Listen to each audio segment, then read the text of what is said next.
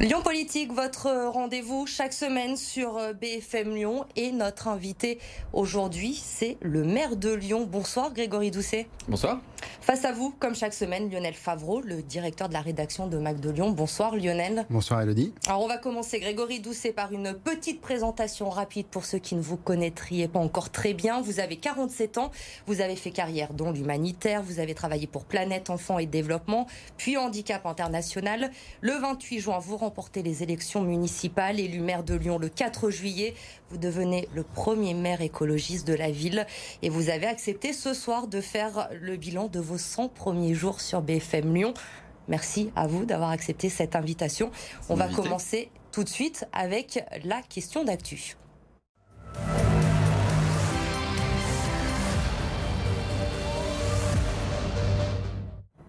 Évidemment, on va parler avec vous ce soir de cette crise du coronavirus. Et pour commencer, euh, on va revenir sur les annonces d'Emmanuel Macron hier soir. À partir de ce week-end, un couvre-feu entre en vigueur dans la métropole lyonnaise entre 21h et 6h du matin pour au moins 4 semaines. Ça pourrait même se prolonger jusqu'au 1er décembre. On sait que vous n'étiez pas favorable la semaine dernière aux mesures restrictives suite au passage en zone d'alerte maximale. Le gouvernement décide cette semaine de prendre cette mesure de couvre-feu. Vous en pensez quoi? Est-ce qu'elle est utile selon vous, cette nouvelle mesure? La semaine dernière, je précise, j'ai demandé des aménagements. Là, depuis, euh, depuis quelques jours, vous savez, je suis les données, euh, notamment celles qui reviennent du centre de dépistage qu'on a mis en place sur le, Palais des Sports à Gerland. Et on a vu le taux de positivité des gens qui venaient se faire dépister euh, exploser, hein, monter en flèche. Donc on sait depuis quelques jours que le virus circule énormément. Euh, et donc, euh, bah, le couvre-feu, la mesure qui, a été annoncée par le président de la République, euh, être, me semble être une mesure appropriée aujourd'hui, puisqu'il faut, il faut, il faut endiguer en fait la circulation du virus. Alors, c'est une mesure appropriée, mais il faut aussi mettre en place les mesures d'accompagnement pour tous les, secteurs économiques qui sont impactés. Alors c'est bien évidemment l'hôtellerie, la restauration, c'est aussi le secteur culturel. Voilà, il faut les, deux aspects euh, pour nous permettre de, de, répondre correctement à cette crise sanitaire. Vous répondez quoi à Jean Castex, le Premier ministre, cette semaine, qui dit que les maires écologistes sont dans le déni, selon vous, face à cette, selon lui, pardon, face à cette crise sanitaire? J'ai vu Jean Castex il y a, il y a deux semaines. Avec Bruno Bernard. avec Bruno Bernard. Jean Castex nous félicitait avec Bruno Bernard de la mise en place dès la fin de l'été des centres de dépistage temporaires. Hein. vous vous souvenez d'abord dans des bardums à la, sortie euh, des métros, puis ensuite euh, dans un bâtiment en dur, donc au Palais des Sports, comme je le rappelais euh, plus tôt. Euh, il Vous n'avez pas l'impression d'être dans le déni. Il nous a félicité aussi de notre engagement. La ville de Lyon s'est engagée à distribuer des masques. C'est le cas cette semaine. On distribue des masques aux, étudiants dans les universités. On a, on a, lancé une grande campagne de communication comme, comme beaucoup de villes. On, va distribuer du gel hydroalcoolique sur, sur les marchés. On n'est pas du tout dans le déni. On est au contraire dans euh, une réponse qui est une réponse très localisée. On prend notre part. Euh, moi, j'ai pas envie de rentrer dans cette polémique. Vous allez prendre dans quelques jours, vous allez prendre la présidence des Hospices civils de Lyon. Est-ce que c'est une manière de vous impliquer davantage dans cette crise sanitaire? Alors, vous savez, on a une relation très en proximité hein, avec les, hospices civils de Lyon. D'ailleurs, euh, enfin, il faut les remercier parce que c'est grâce à l'engagement de tous les professionnels, pas seulement les soignants, de toutes les équipes euh, des hospices civils de Lyon, qu'on a pu monter en un temps record notre centre de dépistage au Palais des Sports. Euh, ils ont tout de suite répondu présent. Ils ont mobilisé les étudiants en médecine. Ils ont mis, ils ont. Est-ce que ça va vous donner, est-ce que ça va vous donner un poids supplémentaire face au gouvernement? Est-ce que parfois vous ne manquez pas encore de poids politique personnel face à un préfet expérimenté comme Pascal Mayos, face au Premier ministre? Vous savez, alors la question elle n'est pas là pour moi. D'abord la relation avec le préfet, puisque vous l'évoquez, elle est excellente. Dire que ce soit sur la question de, la crise sanitaire ou sur d'autres sujets qu'on a eu à traiter avec le, préfet Mayos. Voilà, on est dans un dialogue très, très apaisé, très constructif. Euh, on pose les sujets, on les discute, on arrive toujours à, sortir avec une solution qui nous convient. Quand on n'est pas tout à fait d'accord, on se le dit, et en fait, on travaille très bien. Voilà. D'ailleurs, c'est un sujet sur lequel le Premier ministre euh, nous avait aussi félicité hein, de, ce, binôme préfet-maire qui fonctionnait très bien. Donc, euh, moi après, mon rôle, c'est que la ville, enfin, c'est de m'assurer que la ville prenne sa part je veux dire, euh, le gouvernement a des décisions à prendre. Évidemment, on a un ministre de la Santé qui prend ses décisions. Et puis, euh, les villes sont là pour contextualiser.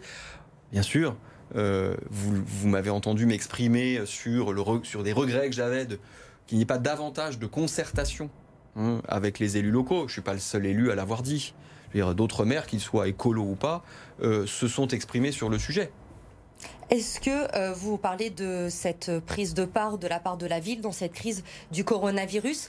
Est-ce que vous l'avez prise assez tôt? Je vais revenir quelques mois en, arrière, au mois d'août. Paris, Marseille, Bordeaux ou Lille, les grandes métropoles ont imposé très vite le port du masque dans certaines rues euh, de, de, leur ville. À Lyon, il a fallu attendre 20 jours euh, pratiquement la fin du mois d'août pour que vous preniez cette mesure. Pourquoi avoir attendu aussi longtemps quand on sait que le virus circulait cet Alors, été je, je vous rappelle que la mesure est prise, a été prise par le préfet pour le coup. Ce n'est pas Mais une vous prérogative. pouvez lui suggérer, vous êtes en collaboration, vous nous et dites.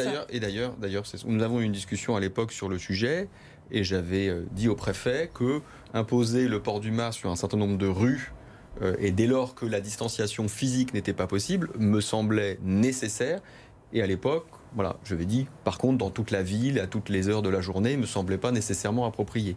Bon, le préfet a, voilà, a pris sa décision. Cette mesure a été prise trop tard, selon vous, à Lyon? Non, je ne crois pas. Euh, mais pour répondre à votre question, euh, nous avons, dès notre élection, alors je dis notre élection parce que bien sûr c'est la mienne, mais c'est aussi euh, dès la mise en place de tout l'exécutif, euh, mis en place une cellule de veille d'abord. Hein. J'ai demandé à mon adjointe à la santé et à la prévention, euh, Céline de Laurence, de, d'établir cette cellule, ce qu'elle a fait immédiatement dans la semaine qui a suivi notre, notre élection. Nous avons transformé début août cette cellule de veille en cellule de crise puisqu'on a commencé à, à avoir quelques petits signaux euh, qui nous interrogeaient sur le, la possible reprise du de coup, l'épidémie. Vous n'estimez jamais n'avoir pris à la légère, parce qu'en tant qu'humanitaire en Afrique de l'Ouest, vous avez vu les ravages d'Ebola. Est-ce que vous Absolument. vous êtes dit à un moment donné que le Covid était beaucoup moins dangereux? De, de fait, le, le Covid euh, est beaucoup moins mortel euh, qu'Ebola. Ebola, tu as une personne sur deux. Donc on n'est on pas du tout dans les mêmes typologies de maladies. Euh, pour autant, on a pris le sujet très au sérieux dès le début. Je vous dis, ça a été une des premières mesures.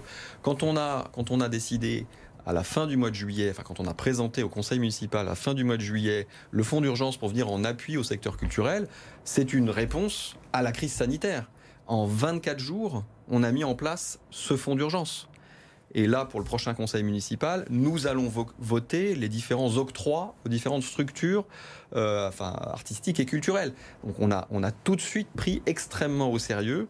Euh, et puis là, euh, cet après-midi, nous avons présenté euh, aux différents, enfin, aux représentants des commerçants et artisans euh, un certain nombre de mesures pour venir, pour venir en aide, à la fois à court terme, mais aussi sur le, sur le plus long terme, pour permettre une reprise, une relance de l'activité commerciale, et notamment pour les commerces de proximité. Grégory Doucet, le couvre-feu donc qui va être mis en place à partir de ce week-end à Lyon entre 21h et 6h pour 4 semaines au moins peut-être jusqu'au 1er décembre. Ça entraîne cette question de la fête des Lumières. Elle doit débuter le 5 décembre à Lyon normalement. Vous nous aviez dit que vous vouliez attendre encore jusqu'à mi-novembre pour prendre une décision. Franchement, aujourd'hui, on a du mal à croire que cette fête des Lumières peut avoir lieu si le couvre-feu se termine le 1er décembre.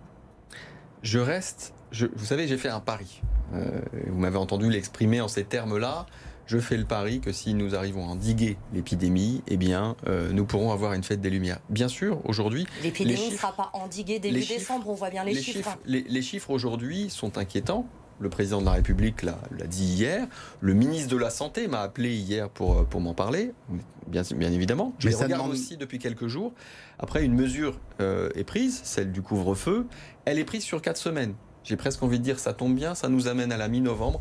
À la mi-novembre, on prendra une décision. Ça sera peut-être un abandon. En attendant, en attendant, moi, il m'importe.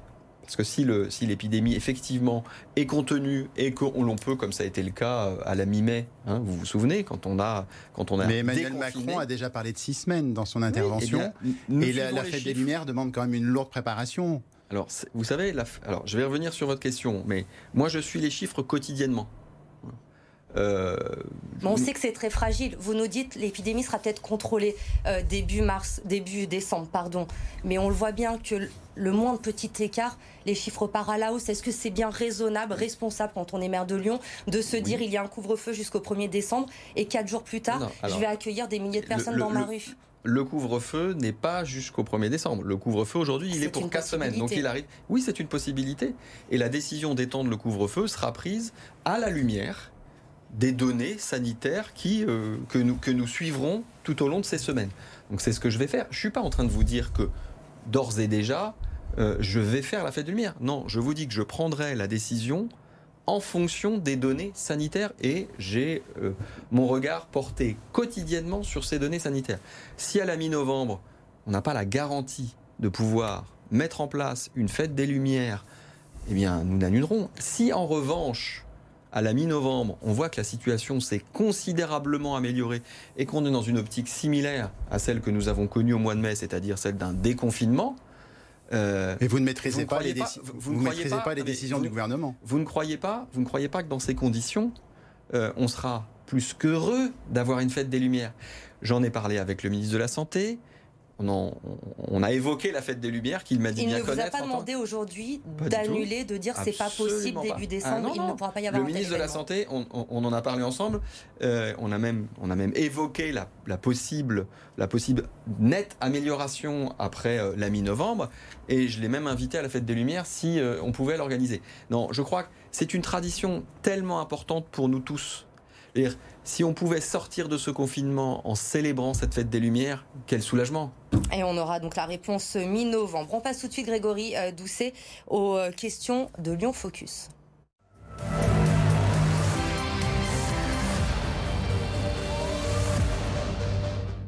Et c'est l'heure du bilan pour vous, Grégory Doucet, enfin du premier bilan, il y en aura plusieurs hein, pendant votre mandat, des 100 premiers jours, donc en tant que maire de Lyon, avec ce premier thème, la sécurité à Lyon, évidemment, qui euh, mhm. fait beaucoup euh, parler, qui préoccupe euh, les Lyonnais aujourd'hui, la délinquance, les nuisances sonores, les mhm. rodéos, la situation qui ne cesse de se dégrader.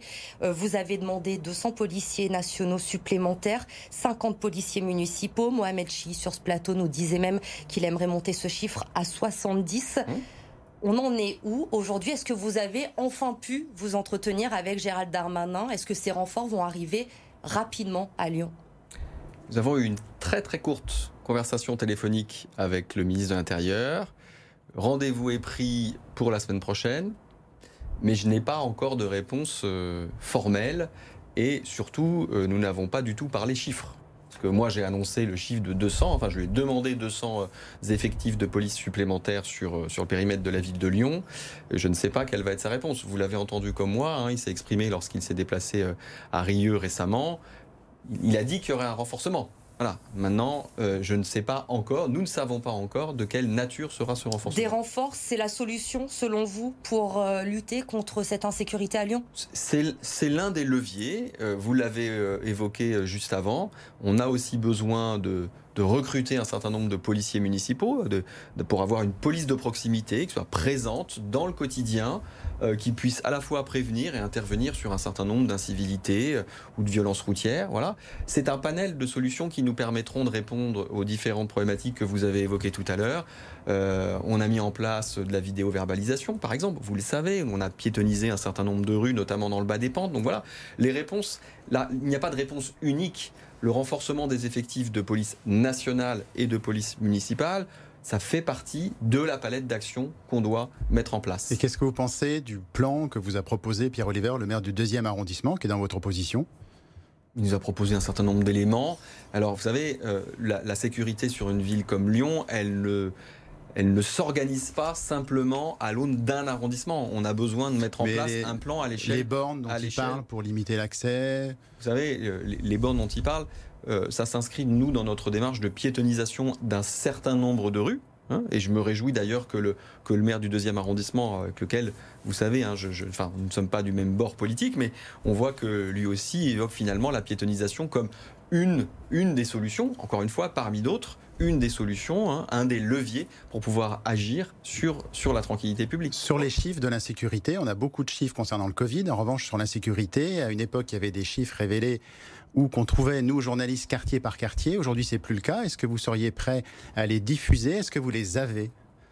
Alors, on doit mettre, je dirais même plus, remettre en place hein, un observatoire euh, c'est l'un des objectifs euh, que, j'ai confié à Mohamed Chi, hein, mon, adjoint à la tranquillité et à la sécurité, de manière à avoir justement une vision très objective, en tout cas plus objective qu'aujourd'hui, précise aussi, de manière à pouvoir bah, traiter des sujets quartier par quartier, puisqu'il y a des problématiques qui sont différentes. Si vous êtes euh, au, fin fond du 8e arrondissement, sur la presqu'île, euh, ou dans, enfin, dans quel que soit l'arrondissement de Lyon. Vous savez, vous avez quand même des particularités sur, le, sur les questions de tranquillité publique. Aujourd'hui, Grégory Doucet, l'opposition vous, vous reproche de ne pas faire de la sécurité l'un des points forts de, de, votre, de votre mandat. Laurent Wauquiez, aujourd'hui, le président de la région, euh, vous accuse, les écologistes en général, pas vous en particulier, de ne rien vouloir faire en matière de, sécurité. On vous a reproché également votre discrétion cet été, notamment mmh. après euh, l'affaire Axel Dorier. Vous avez mis du temps à réagir, alors que certains ont dit, lorsque l'OL gagne en Ligue des Champions, vous tweetez 5-10 minutes après et vous êtes silencieux quand il y a un fait divers à Lyon. Vous, croyez, que les questions de tranquillité et de sécurité se, se règlent avec des tweets en l'espace de 10 ou 15 minutes? Mais aujourd'hui, vous savez également que beaucoup de choses se font sur les réseaux sociaux. Mais oui, mais on ne règle pas des problèmes de sécurité sur les réseaux sociaux. C'est pas parce que vous allez réagir au bout de 10 minutes que vous allez mettre en place une action. Non, moi, je. Mais parfois la prise de parole euh, a valeur de symbole aussi. Parfois la prise de parole a valeur de symbole. dans, le cas, dans, le cas, d'Axel, dans le cas d'Axel Dorier ou d'autres faits divers, parce qu'il y en a eu plusieurs durant l'été sur lesquels les réseaux sociaux se sont beaucoup enflammés.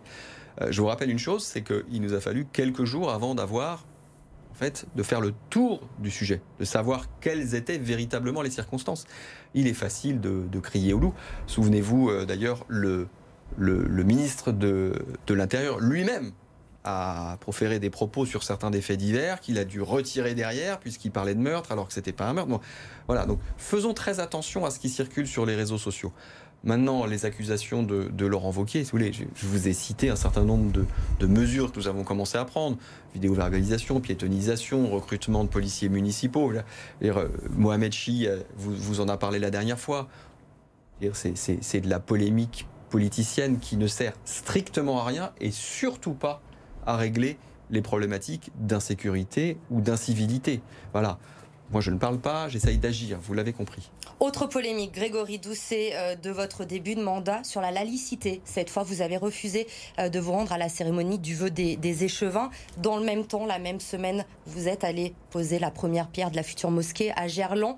Est-ce que vous comprenez les critiques qui disent que finalement le maire de Lyon aujourd'hui a une laïcité, à géométrie variable ah non, ma laïcité n'est pas du tout euh, à géométrie à variable. Pardon. Mon rôle en tant que maire, c'est de m'assurer que chaque communauté peut exercer, peut pratiquer sa foi dans le respect des, règles, des lois de la République. Voilà. Vous euh, parliez de tradition tout à l'heure avec la fête des Lumières, le les vœux des échevins, c'est aussi une tradition à Lyon. C'est une tradition, si vous voulez, si on, si on remonte l'histoire, cette tradition, elle est à géométrie variable, puisque avant 1970 et Louis Pradel, il n'y avait pas, le maire ne, se rendait pas à Fourvière pour, à l'occasion du vœu des échevins. Voilà. Et si vous remontez encore plus loin, euh, après la, la Révolution française, pendant des décennies, il n'y a pas eu, même plus d'un siècle, il n'y a pas eu de représentant de la ville hein, euh, au vœu des échevins. Voilà. Remettons un peu tout ça en perspective, s'il vous plaît. En l'occurrence, mon rôle, c'est effectivement de faire appliquer la laïcité euh, et donc de m'assurer que chaque communauté peut pratiquer. Pour autant, il m'importe aussi d'être dans un dialogue avec chacune des communautés. C'est la raison pour laquelle je me suis rendu à Fourvière après la cérémonie du vœu des échevins pour m'adresser à la communauté des croyants catholiques. Et nous avons continué le dialogue après même les prises de parole. Il y a eu un dîner. Euh, j'ai rencontré, enfin j'ai eu l'occasion de, discuter très en profondeur avec, euh, avec Michel Dubost, euh, voilà, donc on, est dans un dialogue permanent et c'est ça qui m'importe.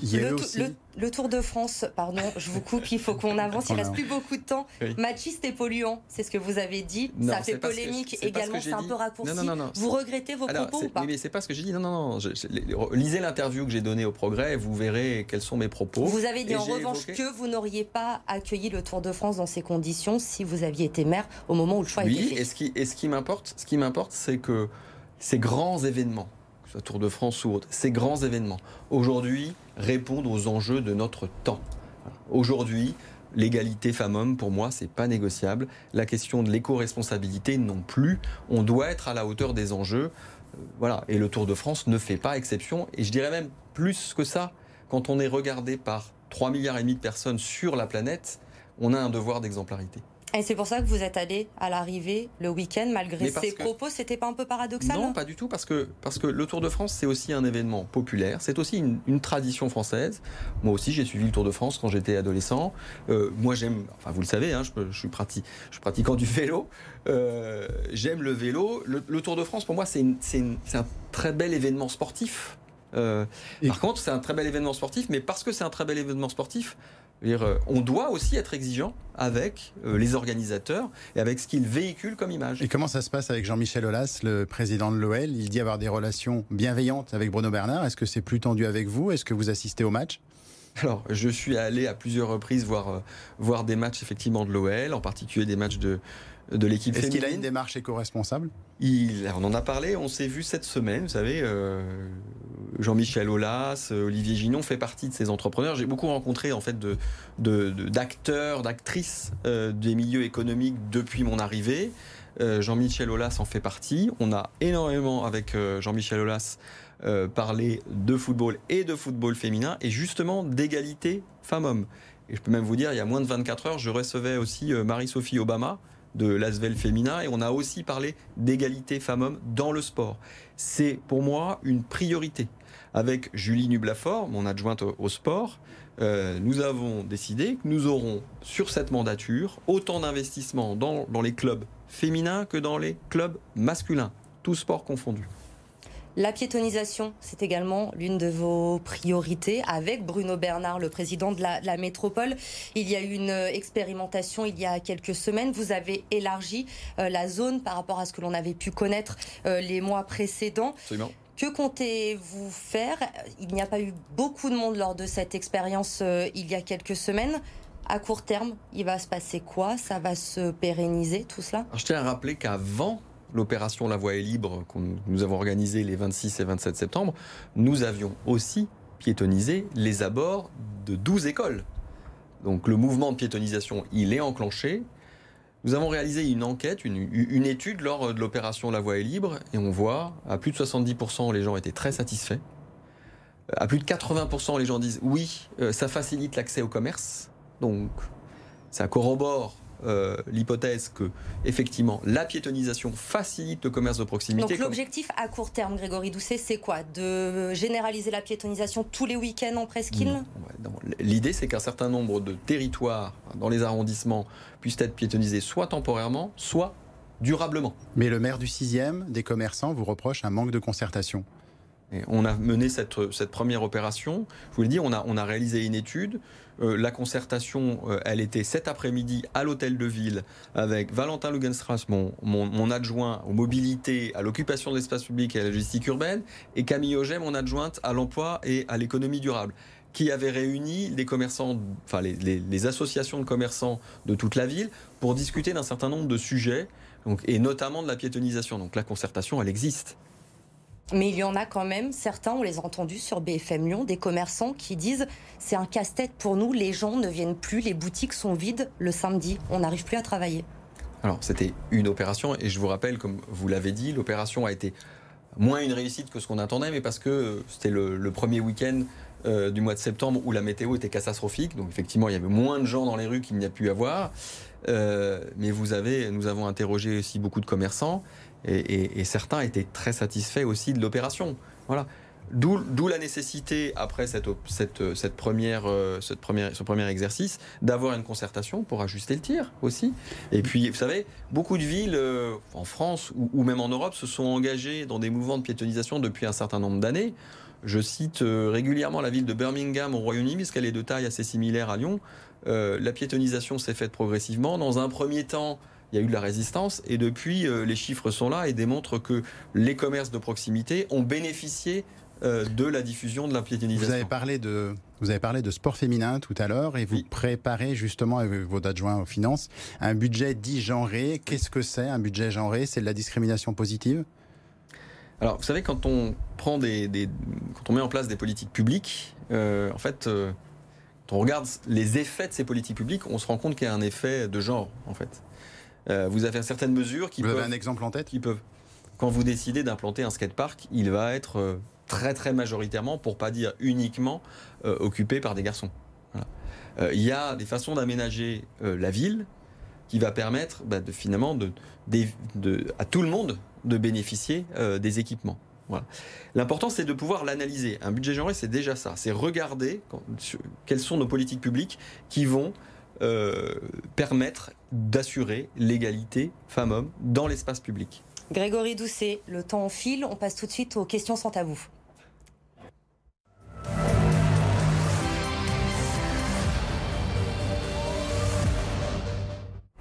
Avec des réponses très très courtes, on commence avec vous Lionel. Première question sans tabou. Le vélo, c'est pour les médias? Vous êtes un pratiquant régulier. Vous n'avez pas de voiture, même comme maire, ni chauffeur, ni de voiture de fonction? Alors je n'ai pas de voiture fonction, il y, a, il y a des chauffeurs avec des véhicules à la ville, mais euh, le vélo, oui, j'en faisais avant et j'en fais toujours, bien sûr. Euh, vous êtes né à Paris, sauf erreur. Est-ce qu'un Parisien peut être maire de Lyon? Écoutez, on a une Lyonnaise qui est maire de Paris. Oui. voilà, vous vous êtes échangé euh, les rôles. Justement, Paris, les... la présidentielle 2022, vous êtes plutôt Yannick Jadot ou Éric Piolle? Je suis pour le collectif, je suis pour la construction d'un collectif. C'est pas une réponse, ça.